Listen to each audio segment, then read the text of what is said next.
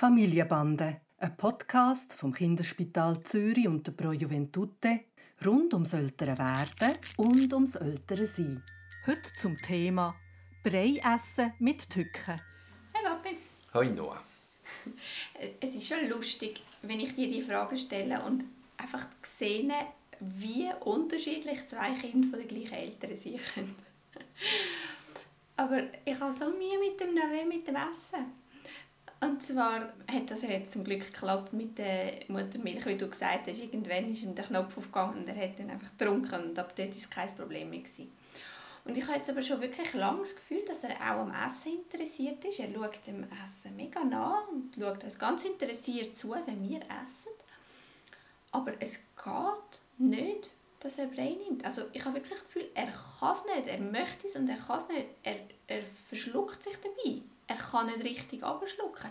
Und er ist jetzt ja eigentlich schon über halbjährig und man sagt ja, das ist auch gut, wenn in dem Moment anfangen mit Brei. Ich habe auch sogar das Gefühl, dass ihm die Muttermilch nicht mehr wirklich lenkt, weil er wie, wieder schneller Hunger hat.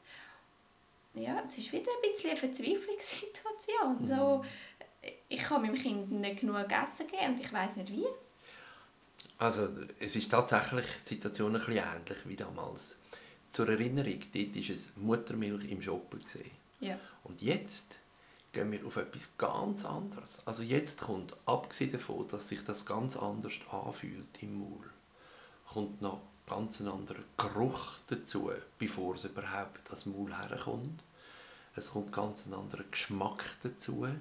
Es ist Konsistenz, die völlig anders ist, als was er bis jetzt hatte. Und dazu braucht er eine gewisse Haltung und Kopfkontrolle, damit das auf eine gleiche Art ähm, abgeschluckt werden kann. Also ich glaube, die Leistung ist nochmal unvergleichbar größer als die beim Wechsel von, von Brust zum Shoppen. Ich weiß gar nicht, was ich dir sagen soll. Es ist wieder das Gleiche. Ich glaube, wenn man sich ganz viel Zeit lässt, ganz säuferlich daran hergeht, am Anfang zufrieden ist, dass man ihm ein bisschen vom Brei auf die Lippen streicht und schaut, ob er interessiert ist daran. Wenn man bereit ist, am Anfang mit zwei, drei Löffeln zu arbeiten, die wieder ähm, führen gedrückt werden von der Zunge, weil er noch nicht weiß, wie es funktioniert. Wenn er nach einer Zeit mal ganz kleine Mengen hat, wenn man ihm vertraut, dass auch wenn er husten muss, dass er das beim nächsten oder spätestens beim übernächsten Mal schafft, dann ist die Chance am größten.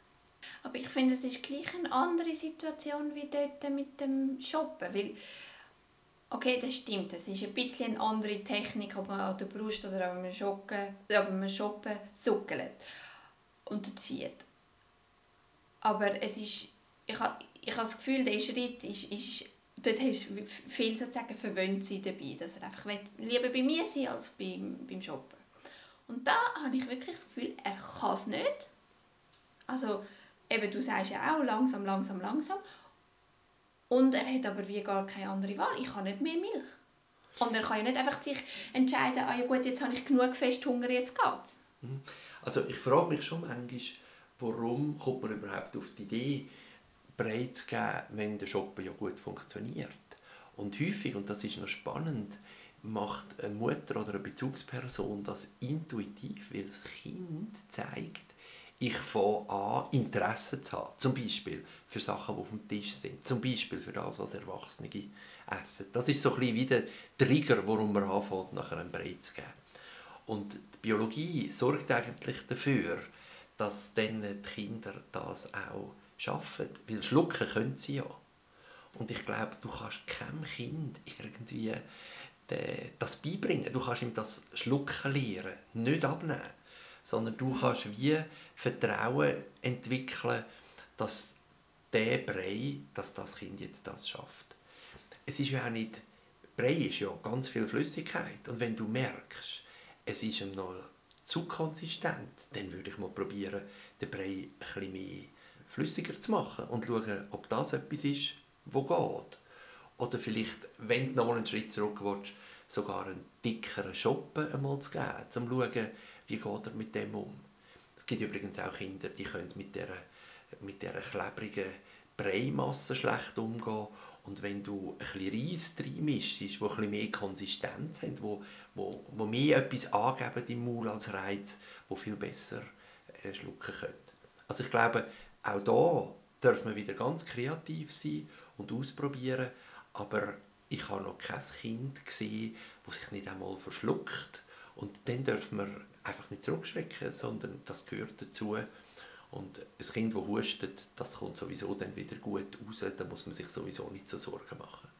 Also es ist schön, du hast mir eigentlich viele Ideen gegeben, die ich nicht so hatte. Also für mich ist Brei irgendwie ein verquetschtes Rüebli und wenn das verquetschte Rüebli nicht geht, dann probiere ich halt verquetschte Zugetti zum Beispiel. Aber das, was man mit der Konsistenz könnte spielen und zwar in beide Richtungen, das ist neu und spannend für mich.